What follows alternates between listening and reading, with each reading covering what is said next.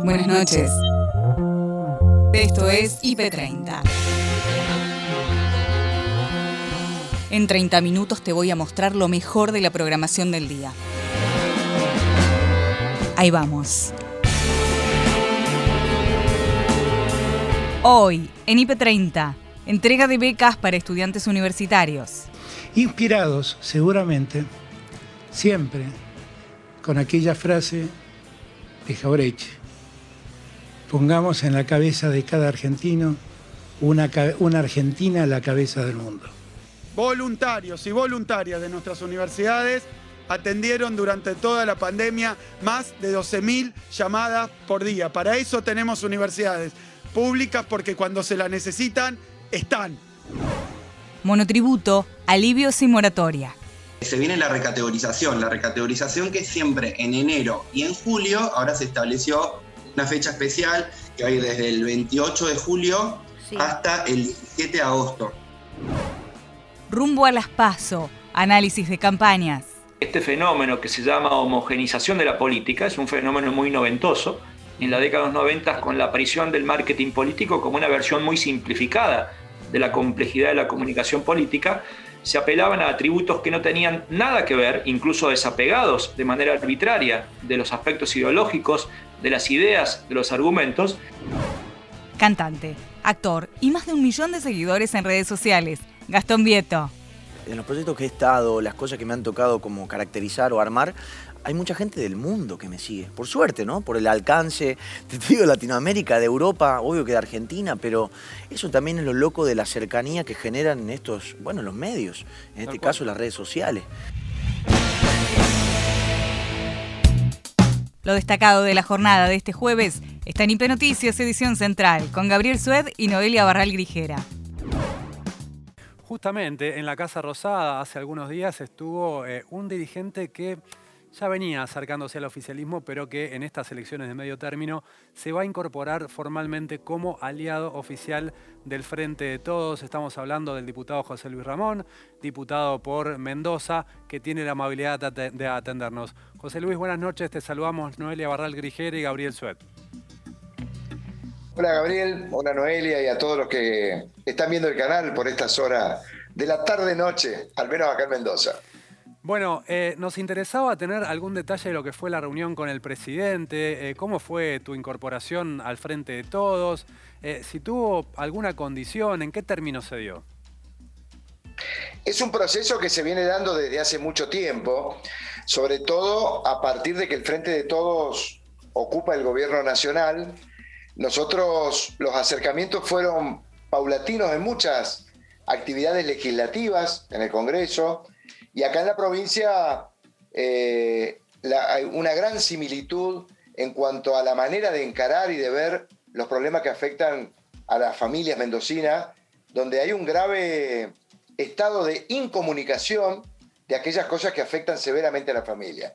Uno, eh, el gobernador, yo para dar algunos ejemplos, el gobernador de la provincia de Mendoza en plena pandemia provocó un aumento del 30% del valor del agua y el saneamiento, aumentó el 30% la electricidad, aumentó el 30% eh, la distribución, del, como decía recién, de la electricidad, del transporte público, de los servicios que hacen, que, se, prestan en, en la familia mendocina.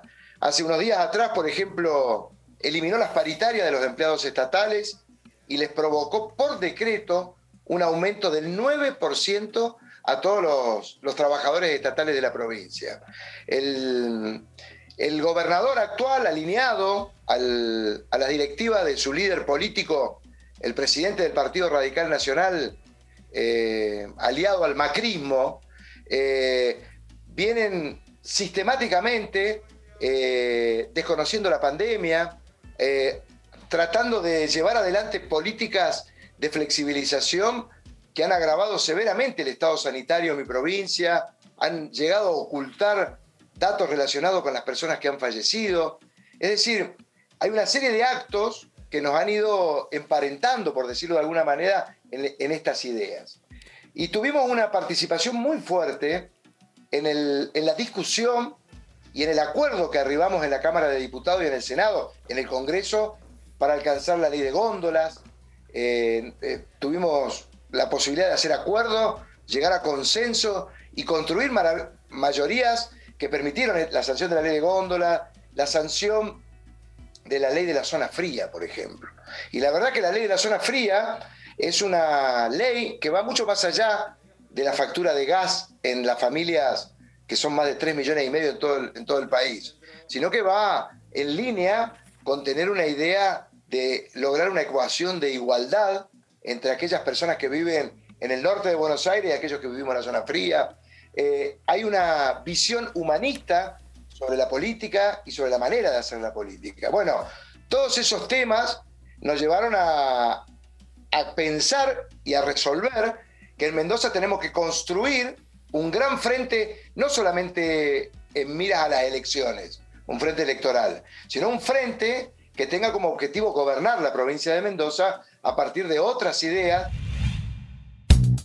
Tarde a tarde actualiza la información para hablar de economía, porque hay varios temas para tratar y por eso le damos la bienvenida al piso de IP a Matías Ragnerman, eh, jefe de Ecolatina. ¿Qué tal, Matías? ¿Cómo estás? Bienvenido. Buenas tardes, ¿cómo andan? ¿Todo bien? Muy bien. vos gracias por venir y gracias por esperar un ratito, ¿eh? un día de muchísimas noticias. Matías, bueno, ¿qué está pasando con el dólar?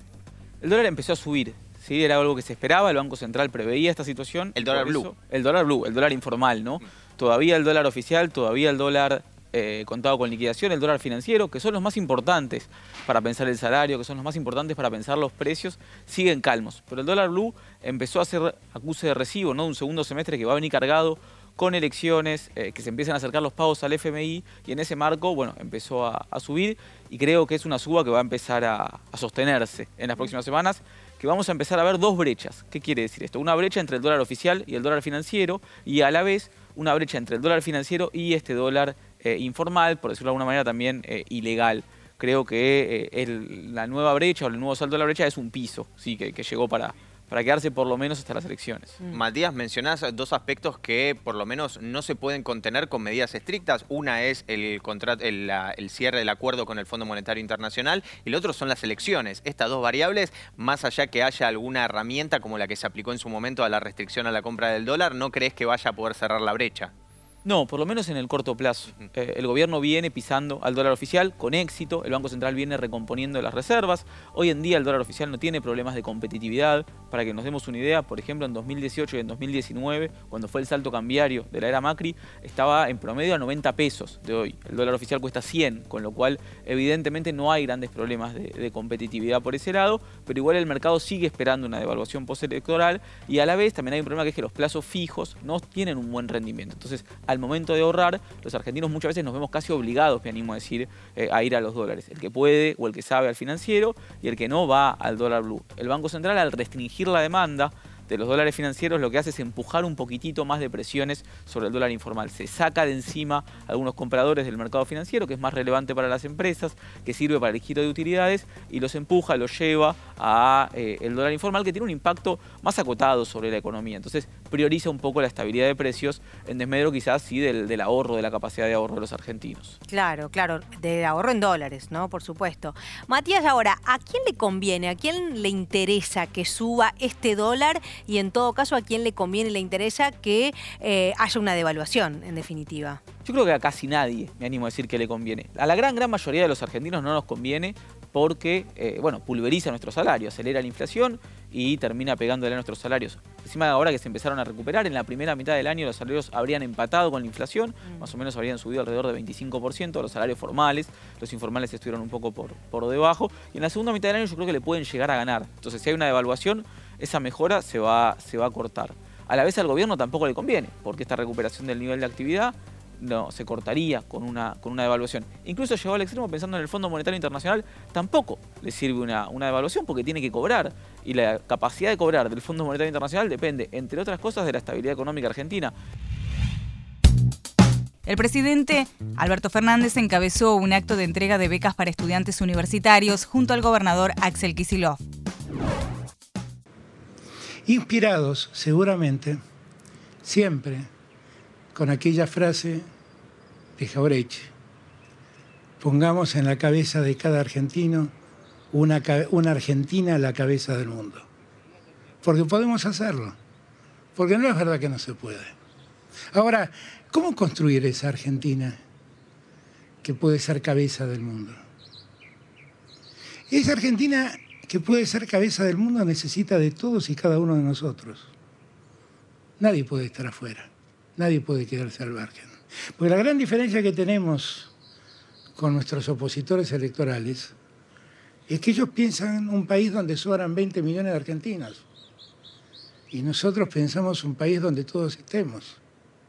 Un enorme paraguas que a todos nos ampare. Esa no es una diferencia menor, esa es una diferencia central. Por eso no hace falta abrir hospitales.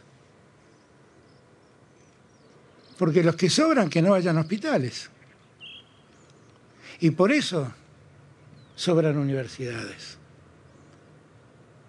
Hay que tener cara para decir, no vamos a abrir más universidades porque los pobres no llegan a las universidades. Hay, que tener cara. Yo tengo una tranquilidad se mudó de la provincia y se fue a la ciudad de Buenos Aires. Con la Universidad de Buenos Aires, que cumple 200 años, no va a poder. Con esa universidad no va a poder. Eso seguro. Por además, todos somos hijos de esa universidad y la vamos a defender mucho. Pero sí, ¿cómo pudo parar proyectos de que universidades en el Gran Buenos Aires crezcan? He visitado varias de estas universidades. Todas tienen ese común denominador Estuvimos en La Matanza con Fernando visitando la universidad. Estuvimos en San Martín. Todas tienen ese común denominador de que el mayor número de alumnos son primera generación de universitarios en sus familias. Todos tienen esa condición. Entonces no es verdad que los que más débiles están no pueden acceder a la universidad. Es mentira. No pueden si el Estado no le acerca los recursos y los medios para que lleguen. Porque está claro, si tienen que pagar universidades privadas, no llegan. Claro que no. Y tal vez si no tienen estas becas, les cuesta mucho. Claro que sí. Pero ¿cuál es nuestro deber? Nuestro deber es mejorar todos los días la educación. El futuro de las sociedades no está en la riqueza que tenemos bajo la tierra. El futuro está en la inteligencia. Alguien por ahí escuché eh, que estudiaba ingeniería agropecuaria o eh, quería ser ingeniero agrónoma, allá está el tener la inteligencia de aprovechar bien la tierra para que rinda al máximo es central. Y alguien estudiaba energía, ingeniería en temas informáticos también. Allí está. Porque estas becas tienen una cualidad además. Están programando el futuro de la Argentina. ¿Qué quiere decir esto? Es que estamos promoviendo que se estudie lo que la Argentina necesita que se estudie. Juntos arranca la carrera de las PASO. Diego Santilli encabezó el lanzamiento y el desembarco en la provincia de Buenos Aires. Ustedes hacen hincapié permanentemente en la necesidad de diálogo y usted es una persona que tiene una relación histórica incluso con muchos de sus adversarios políticos. ¿Cómo conjugan esto con un espacio también dentro de esta coalición eh, electoral digamos, que digamos, chipea mucho con ese espacio político con el cual ustedes hablan permanentemente para buscar consensos que permitan sacar a la Argentina adelante. Eso por un lado. Y por el otro, ¿qué lo diferencia, qué lo diferencia con el espacio político interno con el cual usted va a competir? Me refiero a Facundo Manes, sobre todo y a Emilio Monzó, a quien también usted conoce de toda la vida. Bueno, primero, eh, gracias por estar en La Plata, hermosa ciudad, capital de la provincia, ciudad histórica ¿no? de los argentinos. Eh, las primarias ensanchan los partidos, las primarias mejoran la democracia. Y yo creo que nosotros en nuestro espacio vamos a tener una primaria, una primaria donde vamos a competir sanamente, eh, con propuestas, con ideas, con tratar de llevar mejores soluciones a los problemas que vivimos todos los días. Y tenemos que hacerlo de manera racional, con sentido común, eh, tratando de ampliar. Eh, nuestro adversario es el kirchnerismo. nosotros dentro de nuestro espacio vamos a competir, como te lo dije, como lo hicimos siempre, como lo hicimos alguna vez hace muchos años, lo hizo Horacio con, con Gabriela Michetti, como lo pretendo hacer de la misma manera con Facundo. Y eso es lo que tenemos que hacer. Con nuestro equipo, gracias a todos los que nos acompañaron, a Jorge Macri, a Lilita, a Patricia, a Miguel Pichetto, a Ocaña, a todo nuestro esquema, a nuestro esquema de Juntos por el Cambio, y bueno, vamos a competir de esa manera. Y después, lo que nosotros tenemos que plantear es qué país queremos. La Argentina hoy está viviendo un momento muy difícil, de mucha angustia. Yo siempre digo, la realidad le ganó al relato. Tenemos 6 de cada 10 chicos viviendo en la pobreza. Tenemos hoy, después de un año, en el último año se perdieron 90.700 comercios, cerraron sus puertas, 41.200 pymes, casi 200.000 argentinos que perdieron trabajo. Entonces, los problemas de la Argentina siguen siendo los mismos que hace muchos años, de muchas décadas. Y nosotros tenemos que afrontarlos, tenemos que abordarlos. No podemos resignarnos a una provincia o un país con pobreza, con falta de trabajo, con inseguridad. Tenemos que afrontarlos. Y para eso he venido. He venido conjuntamente con todo el equipo que nos acompaña, con mi jefe de campaña, que acá es Néstor Grindetti, el intendente de Lanús, que hace un trabajo importante, a, a dar esos debates y a poner el cuerpo, a laburar y a poner el cuerpo. Diego, ¿qué tal? Eh, Guillermo Murphy de A24. Eh, le quería preguntar con respecto al tema de la campaña que usted acaba de mencionar, cómo se va a desarrollar y qué espera de esta campaña, porque siempre que hay una campaña hay carpetazos, chicanas, agresiones. ¿Cómo piensa usted que se va a desarrollar la misma? Primero que espero de la campaña, caminar, caminar y caminar. El politólogo y analista político Mario Riorda analizó las campañas rumbo a las pasos del oficialismo y la oposición.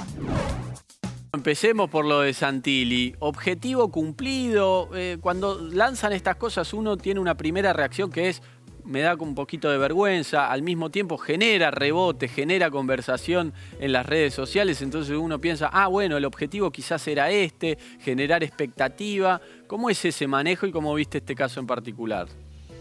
Déjame un paréntesis antes de responderte, Andrés. Creo que debe ser seguramente un incentivo de los propios candidatos o candidatas de la ciudad de Buenos Aires. De Buenos Aires. Recuerden la campaña de Tellerman con su, eh, con su ausencia de cabellera, iba a decir con su cabellera. Recuerden los rulos de Lustó, ¿no? Y, por lo tanto, digo, daría la sensación que, es algo que tiene que ver con la ciudad autónoma de Buenos Aires. Bueno, pero más allá de, de esta digresión, efectivamente Creo que el intento de generar algo así como un juego, un aspecto lúdico en este lanzamiento es lo que se logró. No digo que sea malo, para nada, porque de hecho para analizar que la comunicación política sea efectiva hay que, en primer término, considerar qué es lo que se buscaba. Y sin lugar a dudas, la idea de instalar, yo diría una versión light, una versión amigable, en la idea del colo, ¿no? me parece que podría ser razonable y de alguna manera lo que es discutible en todo caso no es la acción comunicativa, sino el contexto en donde se da la acción comunicativa. La comunicación política básicamente es contexto. Entonces, yo discutiría seriamente el criterio de ubicuidad de en un contexto de crisis apelar a este formato y en segundo lugar eh, tratar de explicar o contextualizar que este fenómeno que se llama homogenización de la política es un fenómeno muy noventoso, en la década de los 90 con la aparición del marketing político como una versión muy simplificada de la complejidad de la comunicación política, se apelaban a atributos que no tenían nada que ver, incluso desapegados de manera arbitraria de los aspectos ideológicos, de las ideas, de los argumentos, y por lo tanto este tipo de acciones, insisto, de carácter lúdico, era algo bastante común. Ahora, Mario, eh, Santilli va a ser candidato en la provincia de Buenos Aires. Esta campaña básicamente de, de la foto, de la del pelo y todo eso fue una campaña de redes sociales. Y la verdad es que Santilli tampoco es que es un personaje tan conocido en territorio bonaerense y en todo el país.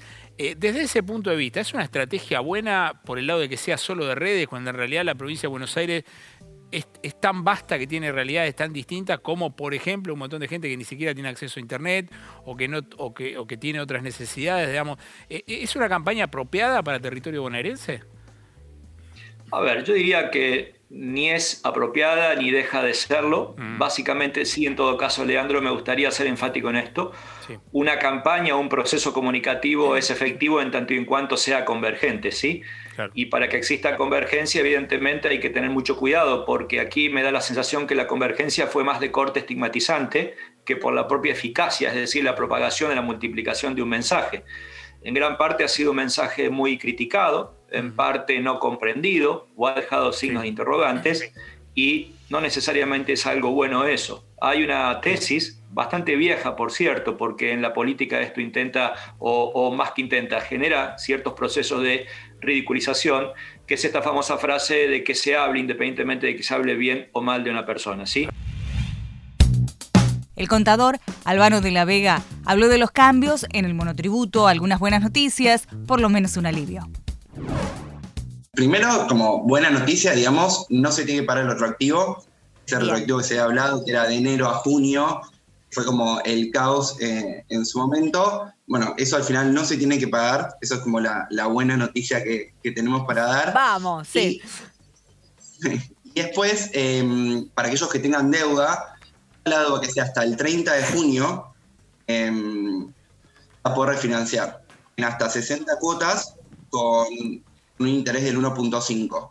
Ah, excelente también. O sea, dentro de todo, ¿no? Es una buena, no la buena noticia de tener deuda, porque nadie quiere tener una deuda con la FIP, pero eh, si tenés deuda hasta junio, de principio de año, no lo podés. Desde principio de año hasta junio es, eso se puede eh, hacer en moratoria y en 60 cuotas. No, en realidad deuda que, deuda que tenga general hasta Ah, el 30 de junio Perfecto, lo vas a poder mejor. refinanciar. Bien, mejor, Sí. se amplía la buena noticia. Sí, sí. Recordemos que esto además afecta eh, a 4 millones de personas, porque Argentina tiene más de 4 millones de monotributistas. Sí, eh, sí, por supuesto. Afecta eh, en el buen sentido, ¿no? Y, y el cambio en las escalas, ¿qué es lo que va, va a pasar? ¿Cómo queda? Bueno, se establecieron nuevas escalas que rigen a partir de ahora, del 1 de julio. O sea, eh, hace dos días ya venció la cuota de julio. Algunos tuvieron problemas que no se les, algunos que tienen por débito automático, revísenlo porque tuvieron muchos casos donde no se debitó y lo tienen que pagar por web, así que controlen que, que se les haya debitado eh, el martes el pago por las dudas. Bien. Eh, bueno, de forma manual. Y eh, se viene la recategorización. La recategorización que siempre en enero y en julio, ahora se estableció una fecha especial que va a ir desde el 28 de julio Sí. hasta el 17 de agosto. Bien. Desde el 28 Y de eso julio va hasta el 17. a regir hasta eh, a partir del 1 de, de agosto. Entonces, tenemos estas dos semanas, tres semanas para hacer la recategorización, que corre a partir de, de agosto. Bien, perfecto. Entonces se corre el retroactivo, este cambio en las escalas, eh, la posibilidad de una nueva moratoria, así en 60 cuotas, hasta eh, los que tengan eh, deuda hasta junio, ¿no? O sea, hasta el 30 de junio. Perfecto. Bueno, buenas noticias se puede decir que son todas. Sí, hay aumento de la cuota, pero también eh, aumentan, digamos, los disponibles para facturar. ¿sí? También hay un, hay un beneficio que es, eh, para aquellos que se hayan pasado, hay eh, una situación de alivio fiscal. Sí. Pueden, digamos, en vez de pasarte a responsable inscripto, volver. Esto ya tiene como más especificaciones técnicas y hay como, tiene más particularidades, pero sepan que si, no sé, si estás en el caso de que estás en la última categoría del monotributo y durante el 2021 te excediste, eh, consultá con un profesional para ver si podés volver, si, si entras dentro del beneficio por volver al monotributo y no pasás al régimen general, que bueno, que ya te incluye IVA, ganancias y todo. El presidente del Instituto Nacional del Agua, Juan Carlos Bertoni, conversó con Agustín y Nacho sobre lo que significa la bajante del río Paraná. ¿Qué gravedad eh, reviste esta situación que está atravesando el río Paraná? Bueno, a ver, eh, tal como ustedes lo, lo, están mostrando en las imágenes, el río Paraná atraviesa una bajante que es absolutamente extraordinaria. Ya comenzó el año pasado, pero se ha acentuado mucho más este año y estimamos que va a estar en una situación bastante crítica eh, hasta muy avanzada la primavera.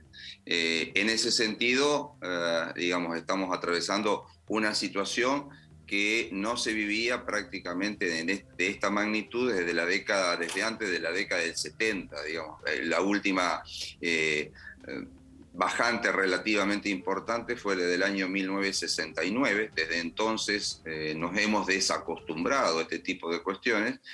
Y la actual, por otro lado, está prácticamente copiando eh, los niveles que ocurrió en la bajante histórica del año 1944, que fue la bajante más crítica que tengamos registro eh, en el puerto, por ejemplo, de Rosario, que tenemos datos desde el año 1884.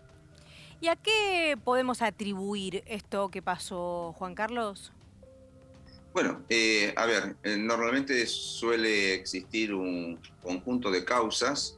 En principio tenemos que hablar que el clima y por lo tanto también la hidrología, los ríos tienen una variabilidad natural. Aquí hay una variabilidad natural del clima y posiblemente también tengamos un efecto del cambio climático que exagera esa variabilidad este, natural del clima con reflejo en el comportamiento de las cuencas hidrográficas y por lo tanto de los niveles del río. Eso por un lado, posiblemente también, digamos, claramente eh, también hay algún efecto también de las acciones del hombre, las acciones antrópicas, digamos, como el, el, desmonte, el desbosque, mm. que ha acelerado el escurrimiento en algunos momentos y que claramente como se aceleran los escurrimientos, es decir, se aceleran los caudales en determinado momento, hay menos infiltración y en las bajantes, en definitiva, hay menos agua que llega a los ríos. Eso también es cierto. ¿Y qué consecuencias trae esto para las sociedades que eh, viven en la vera del río? Bueno, a ver, eh, diversos impactos. Realmente son bastante diversos, pero tal vez para sintetizarlo, tres tal vez sean los más eh, relevantes en primera instancia. El, agua potable, el abastecimiento de agua potable, también la navegación y también la generación de energía eléctrica. También hay que decir, no menor, también es que hay un impacto también sobre el propio ecosistema, digo. Ahora bien, en, en, relación al tema del, del, del agua potable, que obviamente que es el principal, desde el Ministerio de las Públicas, del cual depende este Instituto Nacional del Agua, ya hemos tomado eh, contacto con las siete provincias litoraleñas y eh, el ministro ya ha definido un plan de emergencia en el orden de mil millones de pesos para colaborar con todos los operadores de agua potable para tratar de solucionar los problemas reales y o potenciales que se están dando o que se puedan dar a lo largo del todo el río Paraná, es decir, la compra eventual de, bomba, de cañerías, de mangueras, de pontones flotantes y demás, para asegurar en todos los casos el abastecimiento del agua. Actor y cantante Gastón Vieto tomó el café del día con Nico Artusi. Vienen 12 canciones es un número Es un número interesante. Es el número mítico que dicen que tienen que tener los números, los discos. Hay que tener 12 canciones, dicen. ¿En serio? Sí, dicen eso. Eso no sabía. Para mí es un número que a mí me encanta como número y se termina dando así. Vos sabés que mm, hay toda. Eh, yo laburé mucho como periodista de música y hay todo un estudio que dice dónde debe ir la canción triste, dónde iba la canción, en qué número del tracklist. Bueno, después te lo voy a matar, ¿entendés? Pásame que el orden ya estaba, ¿viste? Pero Claro, que el primer corte siempre tiene que ser la canción número tanto, que la anteúltima tiene que tener tal tono. 12 es el número mágico, te vas a tener suerte.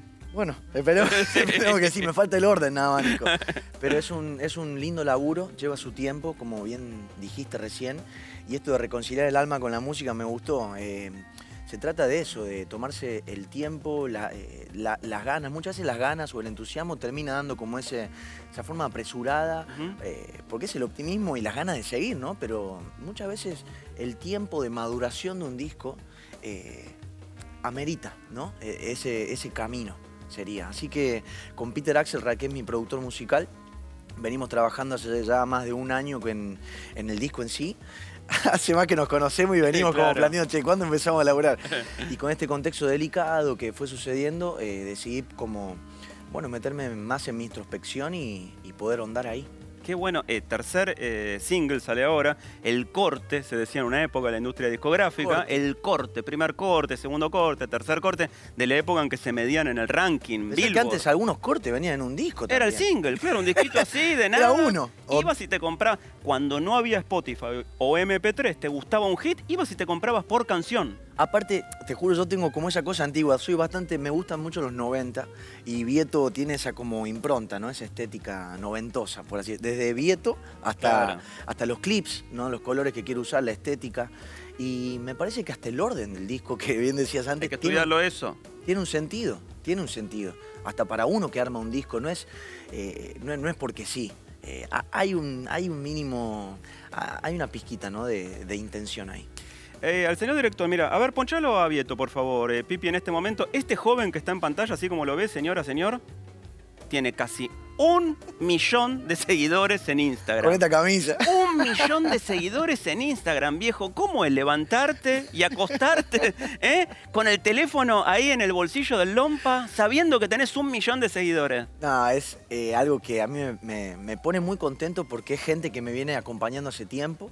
Eh, también obvio que se sienten a veces identificados con cosas más de actor que he hecho. Sí, pero vos sabés que estás en categoría mega celebridad para redes sociales. ¿Vos decís? No, no. Es así.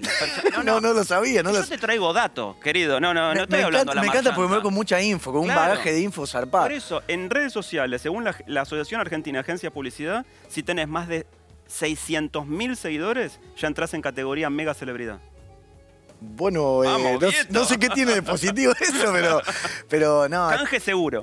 Canje, Sí, sí, sí, aparecen, aparecen de todo, pero en esto también quiero destacar lo de las fans, porque también me ha pasado, Nico, que como bien te decía antes, con los proyectos, eh, en los proyectos que he estado, las cosas que me han tocado como caracterizar o armar, hay mucha gente del mundo que me sigue. Por suerte, ¿no? Por el alcance, te digo, de Latinoamérica, de Europa, obvio que de Argentina, pero eso también es lo loco de la cercanía que generan estos, bueno, los medios, en este caso las redes sociales. Y hasta acá llegamos por hoy. Acordate que podés ver las notas completas en nuestro sitio www.ip.digital y en nuestro canal de YouTube, búscanos como IP Noticias y suscríbete. Hasta la próxima. Buenas noches.